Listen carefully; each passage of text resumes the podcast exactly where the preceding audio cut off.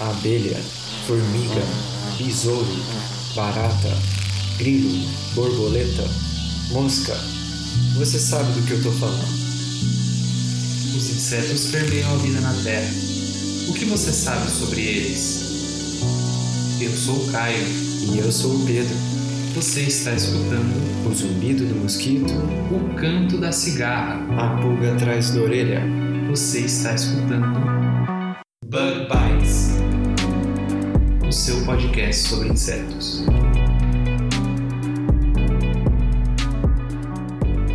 Seja bem-vindo a mais um Bug Bites. Diretamente da Toca do Besouro. E se você está escutando Bug Bites pela primeira vez, não deixa de assinar o nosso podcast.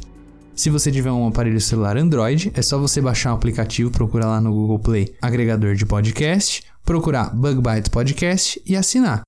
Além disso, se você tiver um aparelho celular iOS, um aparelho da Apple, é só você procurar aí o seu aplicativo Podcast, que ele já vem nativo no seu celular. Se você deixa ele na nuvem, é só você baixar ele de novo, procurar Bug Bites Podcast e assinar. Das duas maneiras, quando você assinar, você vai receber uma notificação toda vez que um episódio novo sair. Os nossos episódios saem às quartas-feiras.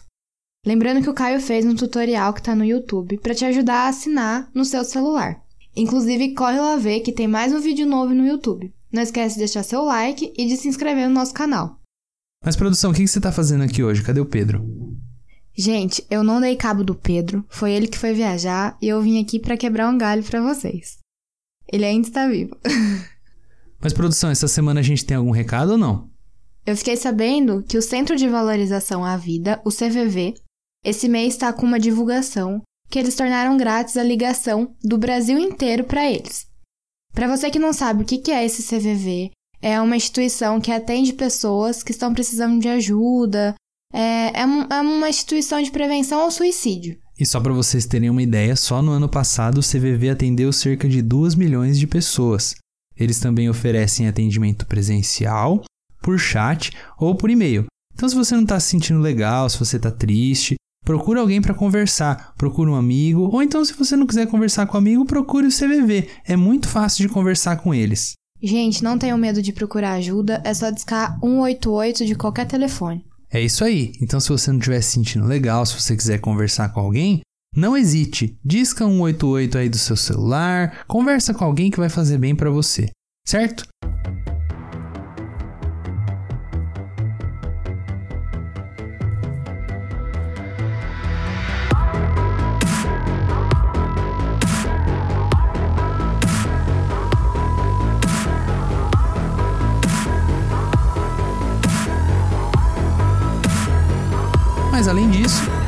Você tem algum curso, tem um evento, tem um simpósio, tem algum produto ou algum serviço que você quiser anunciar aqui no Bug Bites, é só você enviar um e-mail para prodbugbites@gmail.com.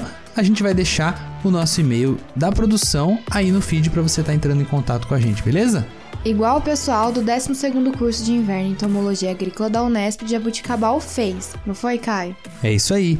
Mas essa semana eles pediram pra gente divulgar, além do curso deles de inverno que a gente já falou na semana passada, eles pediram pra avisar que dias 25 e 26 eles vão realizar o segundo Entomo Kids, lá na Unesp de Jabuticabal. O Entomo Kids é um espaço de recreação para que as crianças, e por que não os adolescentes e adultos, possam interagir com os insetos. Que legal, né? Muito legal, cara. Esse projeto deles, eles buscam principalmente demonstrar a importância dos insetos. São exposições, curiosidades, artes, vídeos, brincadeiras, corrida de baratas e tem até sorteio. Gente, eu adoro um sorteio. Será nos dias de 25 e 26 de julho, lá na Unesp de Jabuticabal. Vai acontecer das duas e meia da tarde até as 5 e meia. E o melhor de tudo é o quê? Que é grátis. Gratuito, cara. E se você achou esse daí muito legal e você quiser mais informações, é só ver aí no nosso feed ou lá na nossa postagem do Facebook que a gente deixou mais informações sobre esse evento. É o segundo Entomo Kids. E nessa semana, a gente trouxe o Elias Figueiredo. Ele faz doutorado lá no Instituto Biológico de São Paulo. Seja bem-vindo, Elias. Manda um oi para os nossos ouvintes. Olá, pessoal. Estou aqui a convite do Caio e falar um pouquinho sobre o meu trabalho. Espero que que vocês gostem do que vamos abordar aqui hoje, beleza? É isso aí, mas antes disso, vamos para mais uma Curiosidades da Semana? Vamos lá.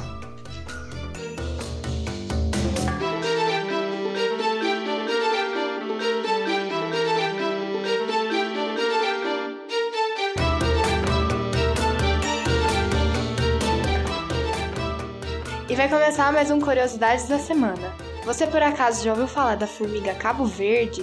Ela é conhecida também como tocandira, né, Caio? É isso aí. Tocandira, que em tupi-guarani significa fere muito. Mas o nome pode variar de acordo com a região do país, do Brasil, ou então a região daqui da América do Sul, porque ela é muito comum aqui na América do Sul. Essa formiga, o nome científico dela é Paraponera clavata, e ela é muito conhecida pelo seu tamanho gigantesco e pela sua picada que é muito severa. As operárias elas podem apresentar de 18 a 25 milímetros, ou seja, mais ou menos uns 2, 2 centímetros e meio, e a coloração dela é avermelhada escura. E ela guarda muitas semelhanças com as conhecidas vespas. Mas ela pica ou morde, Caio? Então, na realidade, produção ela pica, porque ela tem um ferrão para picar. Ela não usa a mandíbula dela para morder, então ela pica mesmo. Ela usa essa essa parte do abdômen dela que tem o veneno mesmo. A gente ficou sabendo dessa formiga por causa do índice Schmidt, que é por isso que ela ficou tão famosa. Exatamente, produção. O índice de Schmidt de dor de picadas foi um índice que um pesquisador americano muito famoso ele criou. E esse índice vai de 1 a 4, e ele é meio assim especialista em venenos de himenópteros, que os himenópteros são a ordem das formigas, das vespas e das abelhas. Ele fez diversos testes nele mesmo para identificar qual que seria o veneno, a picada mais doída de todos os insetos. Olha que maluquice, cara. Que loucura! Mas enfim, ele criou esse índice, né, que vai de 1 a 4, e só para você ter uma noção, a picada da formiga Cabo Verde, ela não é ranqueada entre 1 a 4. Ela é ranqueada como 4 mais. Isso quer dizer que ela não entra nem dentro do índice de tão doída que ela é. E a gente ficou sabendo que ele descreveu a dor como pura, intensa e brilhante. Como se caminhasse sobre uma brasa com um prego enferrujado de 7 centímetros e meio dentro de seu calcanhar. Ele foi muito específico, né? Ele foi Eu, muito hein? específico. De- Deve ter doído demais pra ele ser tão específico assim. Eu acho que ele, ele falou assim: vou deixar isso muito bem específico, eu nunca mais tenho que tomar essa picada na minha vida. Pra ninguém ousar chegar perto dessa formiga. Se você já tomou essa picada dessa formiga Cabo Verde, conta aí pra gente, porque Deus me livre. Eu sei também que muitas pessoas dizem que tomar uma picada dessa formiga é a mesma coisa que você tomar um tiro. Então, por esse motivo, lá nos Estados Unidos, eles conhecem essa formiga como bullet ant, ou formiga bala, né? Seria em português. E eles dizem ainda que a dor permanece até por mais de 24 horas. A gente leu também que a toxina dessa formiga é denominada poneratoxina e é um peptídeo, peptídeo neurotóxico paralisante. Ela afeta os canais de íons de sódio, bloqueando as transmissões sinápticas do sistema nervoso central. Então é por isso que ela é bastante estudada pelos seus possíveis usos medicinais.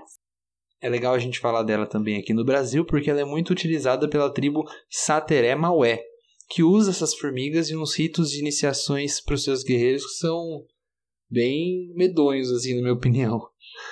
Dizem que eles sedam centenas dessas formigas e colocam em uma espécie de luva, que é colocada na mão dos meninos. Quando eles ganham consciência novamente, eles, elas picam os meninos, que precisam ficar com as luvas cerca de 5 minutos para passar por esse rit- ritual de iniciação. E ainda por cima, como se não bastasse, as mãos e parte dos braços desses meninos vão ficar paralisados e vão tendo espasmos musculares por dias. Para completar essa iniciação, os meninos vão precisar passar não uma vez, mas mais de 20 vezes por essas experiências, o que pode levar de muitos meses até mesmo anos. Eu, se eu fosse dessa tribo, eu acho que eu ia tentar ser agricultor. Deus me livre de ser guerreiro, hein? Quem quer ser guerreiro, gente? Não, Para com guerreiro isso. muito chato. muito chato. Deve ter gente que morre com isso, hein? Gente, lembrando que se você achou essas coisas interessantes, é realmente muito interessante. Não façam isso em casa. se vocês querem ver um ser humano louco fazendo isso, procurem o canal do YouTube Brave Wilderness do apresentador Coyote Peterson. A gente vai deixar o link aí no post e aí no feed para vocês verem se vocês quiserem. Ele testou essa picada dessa formiga e de muitos outros himenópteros que têm as picadas doídas. E ele colocou todos os seus vídeos online lá. É bem maluco. Se vocês quiserem ver as maluquices que ele fez, vejam lá, a gente vai deixar o link. E para quem também está animado que essa semana vai lançar o filme do Homem-Formiga 2, quem assistiu Homem-Formiga 1 da Marvel, lembra que o Hank Pym, que era o cientista que criou o traje do Homem-Formiga, ele cita a formiga Paraponera clavata como sendo a detentora da pior picada de formiga. Ah, eu lembro que teve uma cena do filme que o Homem-Formiga acorda numa cama e ele não podia descer da cama porque tinha muitas formigas. É essa formiga? Exatamente essa formiga aí que ele tinha treinado também para fazer a segurança dos experimentos dele, naquele caso para segurar o Homem-Formiga. Bem legal, que né? legal. Bom, essa curiosidade que a gente trouxe essa semana, quem pediu para eu falar sobre ela foi o meu amigo lá de Matão, o Thiago sem H. Thiago, foi muito legal essa sua dica do que a gente deveria trazer na nossa curiosidade da semana. Eu gostei muito de fazer. Obrigado. Se você aí que está escutando a gente tiver alguma ideia de alguma curiosidade ou viu alguma notícia legal para a gente estar tá conversando aqui, manda para a gente que a gente vai ficar muito feliz de falar sobre ela aqui. Muito obrigado, Thiago. Então, vamos lá para nossa entrevista, nosso em sete perguntas com Elias Figueiredo, que está muito legal. Vamos lá.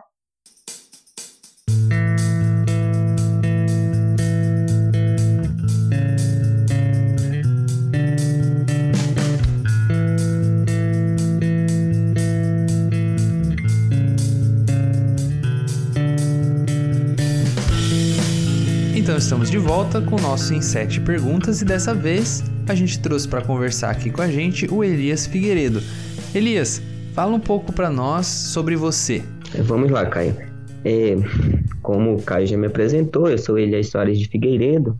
Eu sou biólogo, eu me formei no Centro Universitário do Norte, na cidade de Manaus, e é, fiz o mestrado também, tive a oportunidade de fazer o mestrado na, na Exalc, né, na, no departamento de entomologia e acarologia. E atualmente eu estou é, cursando doutorado no Instituto Biológico em São Paulo, no, no, no programa de Sanidade, Segurança Alimentar e Ambiental no Agronegócio. Primeira pergunta. Então, Elias, vamos lá. Começando o nosso em sete perguntas, diz pra gente, para os nossos ouvintes, como é que você se interessou por trabalhar com insetos e no seu caso, né, que eu sei que mais recentemente você tem trabalhado com a carologia, como que você se interessou por trabalhar nessa, nessa área da ciência?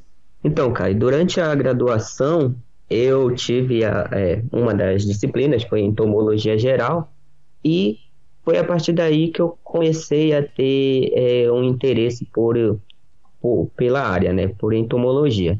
A minha professora percebeu esse meu interesse de, de querer saber um pouco mais sobre inseto, até porque a maioria dos alunos tinha aversão ao tema. Quando se tratava de um inseto, a pessoa já ficava ali receoso, achava nojento e tal, não queria participar da aula prática, e eu sempre tive esse, essa curiosidade. E daí, a partir desse, desse contato inicial, ela me, é, me orientou a buscar um pouco mais sobre, é, é, sobre a área, né? E me indicou, então, na, na, no período da graduação, a, a Embrapa Amazônia Ocidental, que é em Manaus, para fazer estágio.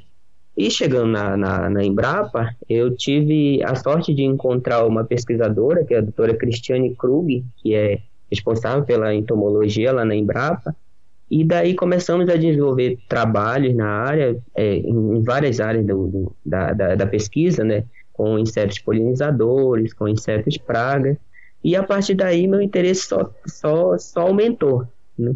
E gostei pra caramba da área, assim, a, a abordagem da, da, da, da, entomologia, o que que tinha, o que que esse, esse campo vasto de, de conhecimento poderia me proporcionar. E também, já no finalzinho da graduação, já estava me preparando para fazer a, a prova para o mestrado. E eu tive a oportunidade de conhecer um aluno de, de, de doutorado da, da Exalc, que foi fazer parte das atividades dele na Embrapa, lá em Manaus, e estava trabalhando com ácaro. Até então não tinha contato ainda com a acarologia, não sabia exatamente do que se tratava, quais os campos de pesquisa que que, a, que abordava, que a carologia abordava, e eu acabei gostando do trabalho dele. E nesse período também que ele esteve lá, o, o orientador dele, daqui da Exalc, que no caso era o professor Gilberto José de Moraes, esteve na Embrapa e eu conheci ele, vi o quanto que ele trabalhava e acabei me interessando, me interessando pela área. E acabei fazendo a, a, a prova do mestrado aqui e também lá, na, na lá em Manaus, né, pelo é, Instituto Nacional de Pesquisa da Amazônia, o INPA. Por, por sorte, acabei sendo aprovado aqui na, na Exalc e lá também no INPA, mas acabei optando por aqui. E aqui eu é, tive a oportunidade de trabalhar com a carologia, né, é, dentro da área de controle biológico, junto com o professor Gilberto. E nesses dois anos de mestrado, nós é, trabalhamos com é, ácaros predadores, pra, é, visando o controle de ácaros pragas. Caso um, um especificamente o, o Aculopes né, que é um, uma praga importante na cultura do tomate, e tem trabalhos é, já, que já vem se, sendo desenvolvido ao longo do tempo, justamente para tentar é, viabilizar o controle biológico desse ácaro utilizando ácaros predadores. Né? Então, o meu trabalho com o mestrado foi, foi nessa linha de pesquisa.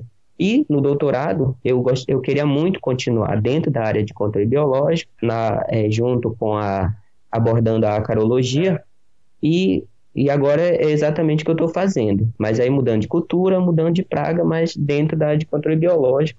É, atualmente estou sendo orientado pelo professor é, Mário Eide Sato, do, que é pesquisador no Instituto Biológico, e aí estamos é, é nessa linha de pesquisa é, avaliando potenciais inimigos natura naturais de Raoela índica, né, que é um ácaro praga que tem se tornado nos últimos anos tem se tornado importante aqui na agricultura do é, para o Brasil, principalmente na cultura da banana e do, do coqueiro, né? Recentemente, na verdade, essa praga entrou em 2000 e, 2009 no, aqui no Brasil pelo estado de Roraima mas a partir daí só se disseminou no, no, no, no país todo, né?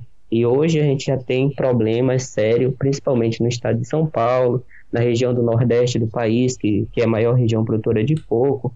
Então, acaba que é, precisa fazer um trabalho nessa área, visando o controle, é, a, utilizando inimigos naturais para o controle da, da praga do, do ácaro vermelho do coqueiro. Segunda pergunta.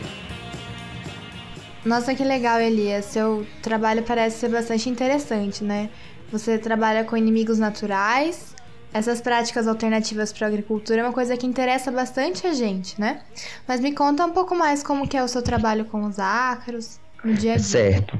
Então, é, a gente falei anteriormente né, em relação à linha de pesquisa que é, nós desenvolvemos, né? embora é, os ácaros, é, na maioria das vezes, sejam conhecidos apenas como o ácaro da, da é, doméstico, né, da poeira doméstica, aquele que se encontra na, é, no, no, colchão, no travesseiro, Sim. mas tem outros tipos de ácaros e que é, também assumem uma grande importância na agricultura, né, principalmente os ácaros pragas. Né? E hoje nós sabemos que a maioria das pragas, tanto insetos, insetos como os ácaros, fitóforos, eles são controlados é, de, de forma, principalmente de, de usando agroquímicos. Né? Só que é, já sabemos do, da, da problemática que, é, que, que se acarreta em função do uso é, de produtos é, químicos e, e a nossa linha de pesquisa visa o controle desses, dessas pragas com o, é, usando inimigos naturais, né, que é o, o famoso controle biológico, que inclusive já foi abordado em, em vários outros temas no é, Bug Bite. Né? Então, o meu trabalho versa é, exatamente nessa linha de pesquisa, utilizando ácaros predadores para controle de, de ácaros pragas, é, no, meu caso especificamente na cultura do coqueiro. Né? A gente busca esses inimigos naturais e tenta faz testes em laboratórios, em condições controladas e tenta viabilizar isso de, de forma prática, que, que, isso possa servir é, em campo, resultando em, em é, é, é, no caso, tendo resultados positivos para o, o produtor, entendeu? que é o, é o que nós esperamos como resultado final é, no decorrer das atividades, de, após a, as atividades do, do doutorado. Terceira pergunta. Elias, você estudando, fazendo seu mestrado, agora no doutorado e antes na graduação, você com certeza deve ter entrado em contato com diversas ideias, diversas pessoas. Então a gente queria saber qual ideia ou pessoa mais te inspira na entomologia e na carologia e por quê? Então, é, como você mesmo mencionou, né, é, nesse, nessa andança de durante a, a, vida acadêmica, é, nós nos, nos, deparamos com várias situações, várias ideias, várias áreas de conhecimento, e isso suscita indagações, e, e você fica com uma certa curiosidade para querer saber de tudo um pouco, né? Mas infelizmente não dá, até porque é um, um vasto é, mundo de conhecimento. Mas uma coisa que me chama muito a atenção, no, no caso, não necessariamente só na entomologia, mas é um assunto muito é, pertinente e abrangente, que é a área de biotecnologia, né? Que é, a gente vê é, em determinadas situações, a, a, nós é, pesquisadores vemos com uma certa cautela, mas se formos buscar a fundo, é, é, nós vamos perceber que o, os processos biotecnológicos são de suma importância, né, para o não só para a agricultura, mas para um, um para uma para a comunidade em geral, né, principalmente na área de é, resolver problemas de doenças, de é, questões ambientais, de até mesmo de infraestrutura nas grandes cidades, né? os processos biotecnológicos estão ali inseridos dentro desse contexto, né? Sem e dúvida. a gente sabe que isso não é um processo recente, né? É, é esses processos biológicos eles já, já acontecem há milhares de anos, né? Principalmente é, um, um exemplo bem simples desse é o, o pão que nós é, nos alimentamos no café da manhã, né? É um processo biológico que já acontece há milhares de anos, né? Assim como as bebidas fermentadas também. E isso ocorre em, em, ocorreu e continua ocorrendo hoje em diversas civilizações, né? Então é uma uhum. coisa que é, hoje nós temos isso é, de uma maneira bem mais facilitada do que anterior, antigamente, né? E, como eu falei, abrange diversas áreas, né? principalmente na saúde, isso é muito evidente, e assim como na agricultura, né? que esses processos estão cada vez mais claros para a gente. Né? E uma coisa legal na, na, dentro do ponto de vista da, é, desses processos é que é, ele, ele pode fornecer, a, a partir de, de, de ideias, é, a partir de, de ideias, de pesquisas e tal, a gente consegue é, desenvolver práticas ambientalmente mais sustentáveis, que é o que se busca hoje numa sociedade atual, né? Você tem que desenvolver atividades que é, sejam ambientalmente sustentáveis, que, é, no caso de uma agricultura que, que, que permita uma, uma agricultura com perfis, com perfil, perfis nutricionais, é, que possa é, resolver problemas de, por exemplo, de deficiência de vitaminas, de nutrientes, é, que também que incida na, em atividades que minimize o uso de produtos químicos na agricultura. Então a gente sabe o quanto que esse tema ele, ele traz informações para a gente dentro desse, desse contexto também existem os produtos é, geneticamente modificados, né, que para algumas pessoas isso ainda causa uma certa é, cautela, um, é assunto que gera muitas discussões, mas nós como pesquisadores temos que estar atento para essas mudanças e essas novas abordagens devem ser realmente colocadas em, em questão justamente para que você é, é, consiga evidenciar o, o, quanto que essas, essas, esses processos tecnológicos é, é, trazem benefício para a sociedade em geral. Né? Então, esse é um tema que realmente, para mim, é um tema muito interessante. Quarta pergunta. Bastante interessante, Elias. Mas então conta pra gente agora que tipo de conteúdo, mídia você consome no seu tempo livre, como é que você se informa sobre as coisas e que você gostaria de indicar para os nossos ouvintes também. Ah, legal. Não, é, é é, o nosso tempo livre é quase que inexistente, né? É, essa, essa vida, essa correria de, de atividade, de laboratório, de disciplinas, então a gente acaba ficando meio que muito restrito a nossas atividades acadêmicas, né? Mas o pouco tempo livre que eu tenho, eu gosto muito de é, assistir canais de, de informação mesmo, né? Por exemplo, Discovery Channel, The History, são canais assim que agregam muito tanto é, da parte de é, conhecimento científico como é, é conhecimento é, comum mesmo, né? Que você e é um para um, para público variado, então eu super recomendo esses canais justamente pela pela gama de informação que esse, esses canais é, oferecem, né? Canais também de, de de jornalismo internacional, para mim, é, eu acho interessante o, o fato de, de, de estar é, inteirado sobre o que acontece no mundo. Por exemplo, o canal CNN, para mim, é, é, muito bacana é, saber o que está acontecendo no mundo afora e ter é, argumento para poder conversar com alguém sobre esse, esse sobre o, o, saindo um pouco fora da nossa, da nossa caixinha de informação, né? Outra coisa que eu, que eu gosto também de, e é uma fica como sugestão aqui para os nossos ouvintes, é a questão do de eu, eu gosto muito de ouvir a Radio Garden, né, que é um, uma é uma, uma rádio é, é, online, né, que você pode ouvir pelo celular, pelo computador, não precisa baixar nada no, de, de, de programa, coisa do tipo, e você, você ouve as rádios do mundo inteiro. Então, ali na nuvem você consegue ouvir rádio da China, da Índia, da Rússia, é, Afeganistão, então assim é uma coisa assim muito diversificada, então dá para você brincar bastante passando de rádio para rádio e, e a, a, a, a, diversidade cultural que você encontra nesse canal é fantástico. Então assim, eu super recomendo a Radio Garden para quem quiser ouvir, é, quiser ter contato com esse mundão internacional. Cara, muito legal essa sua dica aí da, da Radio Guide, né? Isso, exatamente. Radio Garden. Radio Garden, né? E então eu vou. A gente pede para você, depois você passa pra gente o link. Aí a gente deixa aqui na descrição para quem quiser escutar, poder escutar também, que parece muito legal. Acho que até eu mesmo vou, vou escutar, me interessou. Deve ser bem legal escutar rádios de outros países, com outras línguas, muito massa. Nossa, é muito bom. E o conteúdo jornalístico também de, de alguns países, assim, é, é fantástico. Assim, você consegue é, pegar muita informação e ficar antenado o que está acontecendo na, naquele determinado país. Eu hum. super recomendo. Assim. É bem tranquilo de ouvir. Hum, legal, muito legal. Quinta pergunta.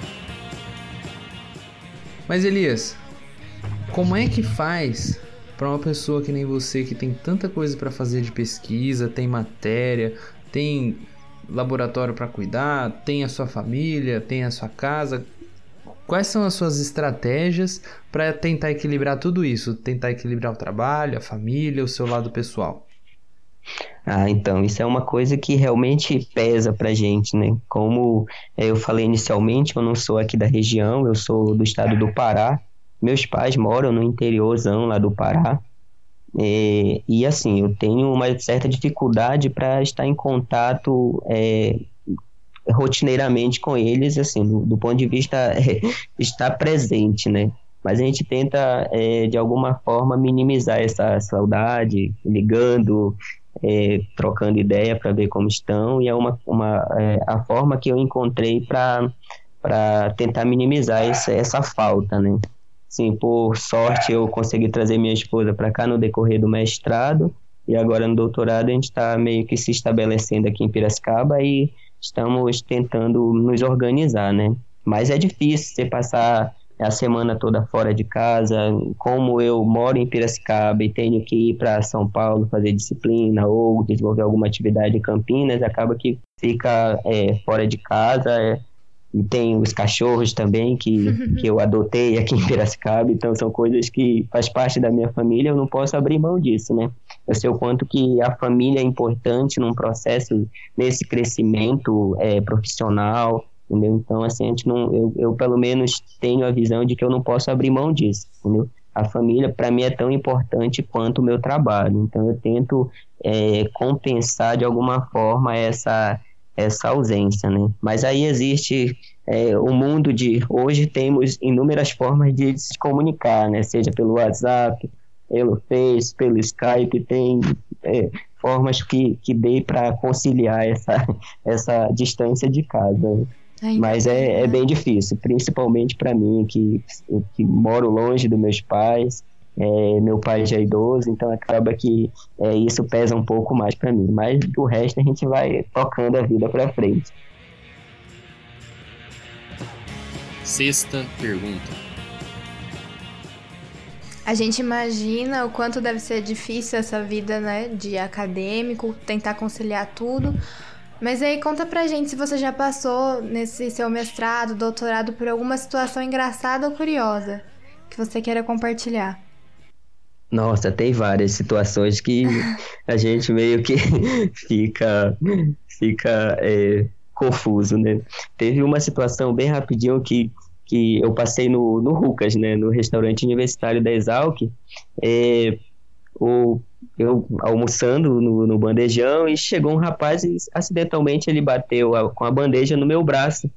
E daí ele pediu desculpa em espanhol. E daí eu, eu respondi português normal, falei, ah, tudo bem, não tem problema não. Ele olhou para mim e falou assim, nossa, você é brasileiro? Aí eu falei, sou. E ele falou: Nossa, você não parece um brasileiro. E daí eu olhei, eu olhei para ele e, e perguntei, é, fiz a seguinte colocação para ele: Tá, então me responde como é um brasileiro fisicamente.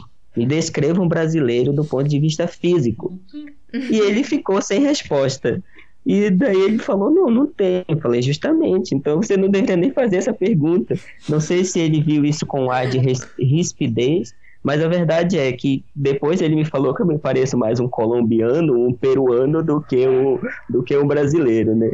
Mas enfim, é uma, uma situação bem é, inusitada, porque aqui na Exalc é uma, é uma, uma diversidade enorme de pessoas e acaba que às vezes você não nem é reconhecido de onde você é realmente pela, pela diversidade cultural que é que, que, que tem no nosso país, né? E outra coisa muito é, interessante que eu passei agora do ponto de vista acadêmico, isso só me trouxe é, enriquecimento para mim, foi que é, no, no departamento de entomologia, né, Caio, a, gente, é, a, a Exal que faz o, o, é, o, o sábado entomológico, né, que onde se, eh, se reúne várias, o, o departamento, os, os, laboratórios de todo o departamento se reúne e faz a, a o, divulga a ciência para a população, né? Tanto o sábado entomológico como o Insetos na Exalc, né? Em um desses eventos, eu estava no, no, no de controle biológico explicando sobre os ácaros predadores, sobre os insetos predadores, e numa dessas dessas explicações, é, parou na frente do stand um, um, senhor já de idade, né, e, uma, e a neta dele, né, e eu comecei a explicar sobre o processo todo, o que envolvia os ácaros predadores, o controle biológico, demonstrando a importância disso para eles, e no final da, do, da, da, explicação, ele agradeceu, falou que, nossa, que foi muito bom, que a neta dele ficou encantada com a, com a informação e tal, e depois ele se apresentou, e e não era nada mais, nada menos que o professor Adilson Pascoal. Nossa, quando eu já ouvia, já, já, já tinha ouvido falar dele, mas não, não tinha visto pessoalmente, eu estava recente na Exal. E é, para quem estudou na Exalc e para quem está na, nessa, nessa área, sabe a importância que o professor Adilson tem para a ciência, né? Já o pensou se você fala alguma besteira? Certamente sabe disso também, então... Já pensou que fala alguma besteira? Você está falando para uma pessoa que tem um conhecimento fundamentado, conhecimento sólido. E, nossa, quando, quando ele falou que ele era professor na, na Exalc e tal, nossa, eu fiquei, comecei logo a suar, sabe? fica logo nervoso, você fica ali.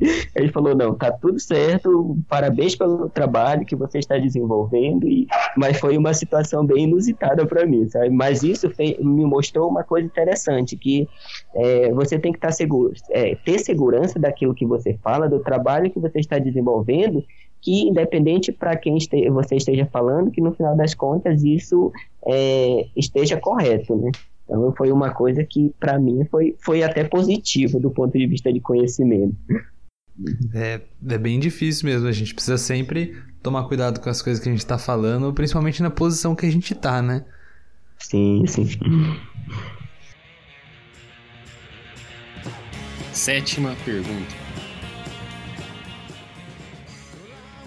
Mas enfim, infelizmente a gente chegou à última pergunta, né, Elias? Então, eu preciso perguntar para você.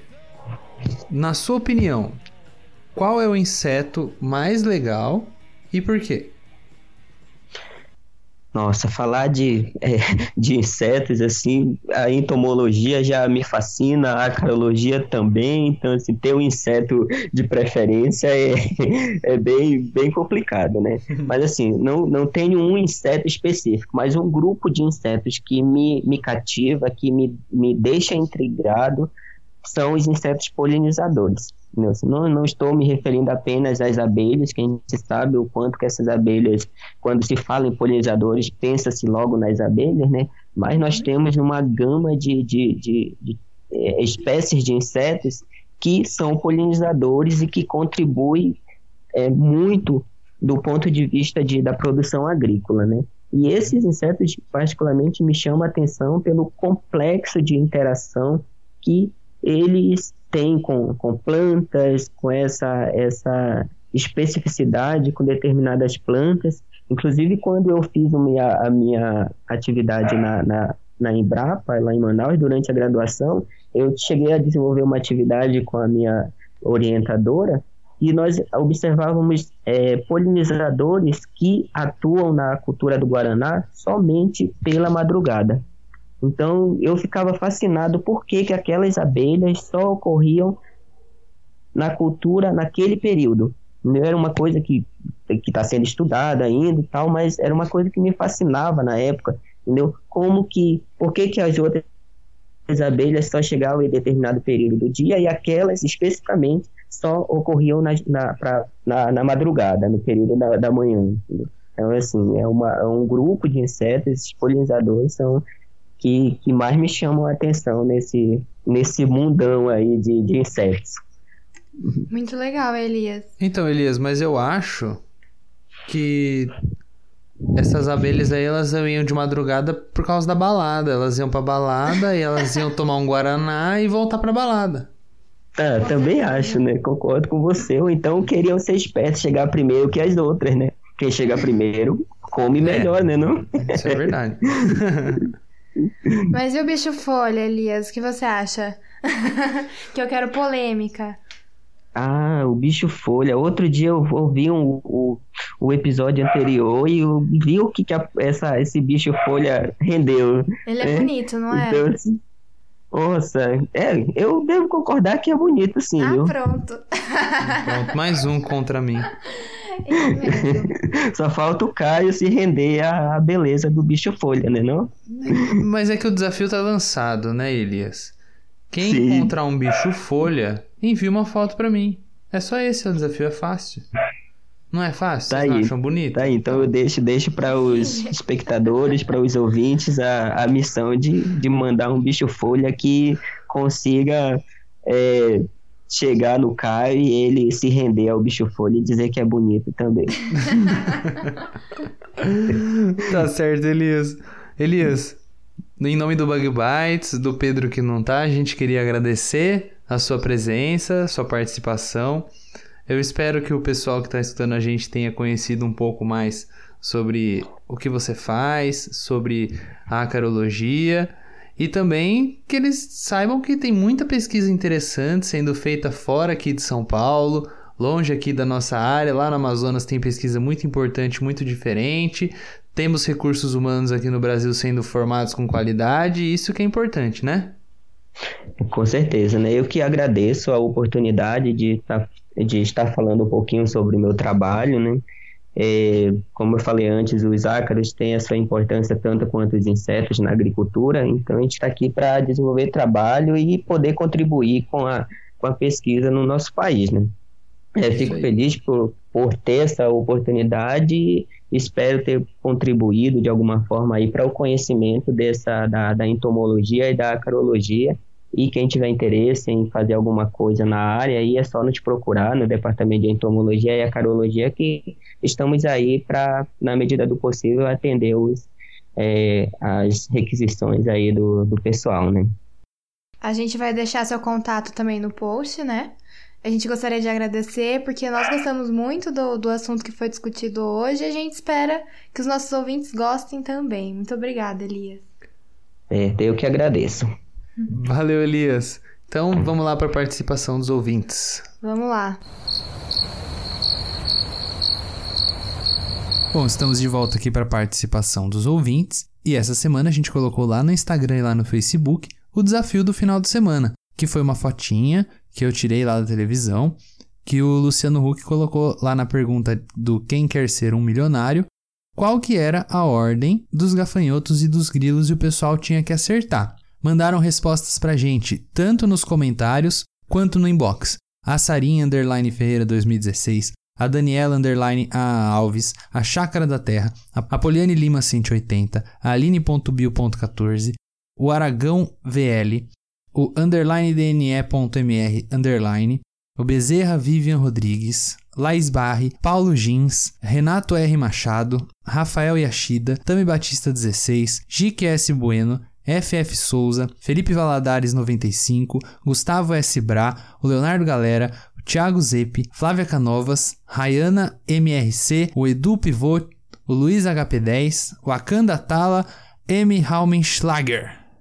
Caramba, quanta gente, hein? Valeu, pessoal, por participarem. Qual que era a resposta certa, então, aí, produção? A resposta certa era a resposta B, ortóptera, mas teve a Ana Flávia Canovas, que respondeu grilópteros, que eu acho que é a mais certa. O que, que você acha, Caio? eu também acho que essa é a mais certa. Mas além disso, também tinham as ordens Dermaptera, que é a ordem das tesourinhas, Teve também a ordem Coleóptera, que é a ordem dos besouros, e teve também a ordem Hymenoptera, que é a ordem das formigas, vespas e abelhas. Quem também não acertou não tem problema nenhum, fica aí mais um aprendizado do nosso desafio do nosso final de semana. Teve gente que mandou mensagem pra gente lá no Facebook também, né, produção? Como que foi? De tanto que a gente reclamou que ninguém participava no Facebook, essa semana o Facebook bombou, né, Caio? o João Gabriel Tardim de Moraes, ele mandou uma mensagem, mais uma foto super legal que a gente postou. Corre lá ver. E teve também a Muller Suzielli, que mandou uma mensagem, uma foto que a gente postou ontem, que tá muito legal também. E teve também uma mensagem do Matheus Detone, que no futuro vocês vão saber do que se trata. Hum, segredinho.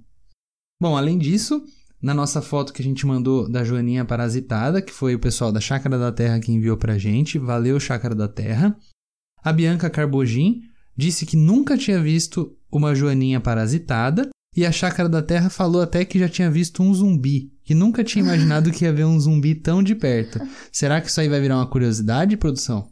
Claro que vai. Além disso, mandaram mensagem pra gente também lá no Instagram, a Muller Suzielli, o Cauê underline Cauê underline Cauê e o Fabiano Albertoni. E para quem ainda não viu, a gente postou um IGTV novo, onde eu ensino a controlar pulgões com detergente e água, e o Teixeira Filho.vando também comentou lá. Se você ainda não conferiu, não deixa de conferir lá no nosso Instagram. Então é isso aí. Não deixem de falar pra gente o que vocês acharam dos sete perguntas com o Elias. E até semana que vem, pessoal. É isso aí, pessoal. Continuem participando que a gente gosta muito, a gente fica muito feliz. Beleza? Então, até semana que vem. Tchau. Tchau.